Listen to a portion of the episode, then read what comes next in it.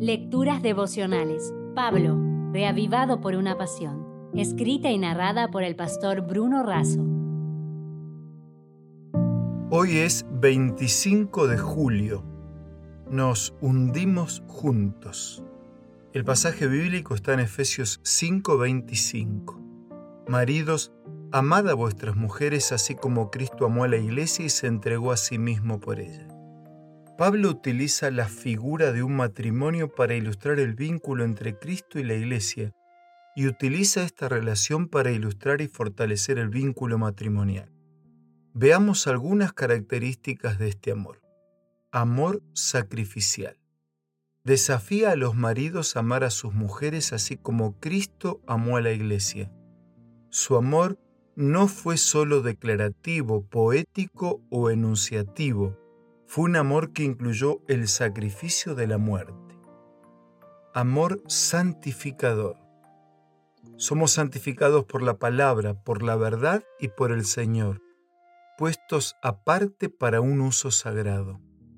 Amor protector. Es aquel que sustenta y que cuida. Amor fiel.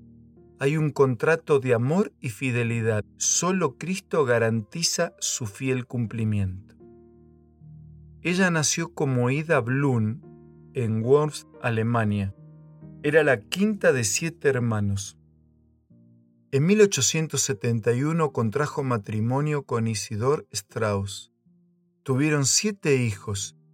Ambos se encontraban en Europa por aquel entonces. En un principio debían embarcar en otro navío, pero a causa de una huelga en el sector del carbón en Inglaterra, tuvieron que subir a bordo del Titanic.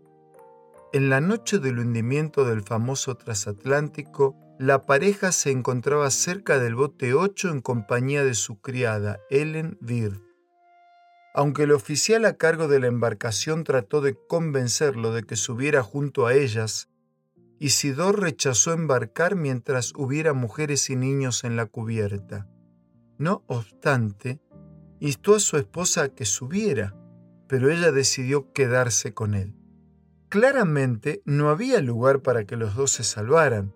Con un solo lugar y ante el inminente hundimiento, con impaciencia cada uno trató de convencer al otro. El amor hizo que cada uno priorizara al otro y el amor hizo que ninguno quisiera salvarse a expensas del otro. Nadie pudo convencerlos. De acuerdo con los testigos, sus últimas palabras fueron, Hemos vivido juntos 40 años. Si no podemos seguir viviendo juntos, vamos a morir juntos. Y así, abrazados, se hundieron para siempre. El cuerpo de Isidor fue recuperado, el de Ida no.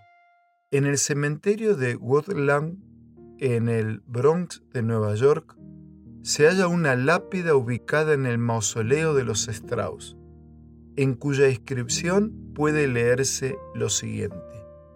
Ni todas las aguas pueden aplacar el amor, ni las inundaciones anegarlo. Si desea obtener más materiales como este, ingrese a editorialaces.com.